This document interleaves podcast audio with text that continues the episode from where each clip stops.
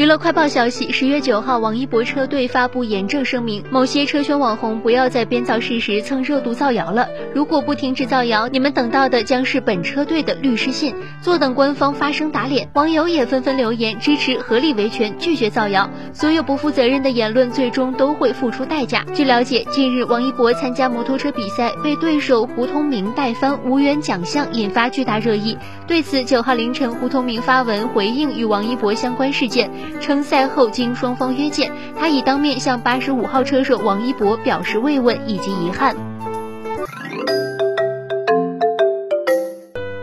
十月九号，金莎在微博在线寻找身份证，发文称再也拍不出这么贤惠的证件照了，我去好看的身份证丢了，有没有有缘人捡到的？还请联系金莎工作室，请您吃饭大餐那种，并配图一张嘟嘴低眸侧颜自拍照，表情肉眼可见的委屈。网友纷纷帮金莎转发寻证，还调侃道：找到后记得把贤惠的证件照给我们看看。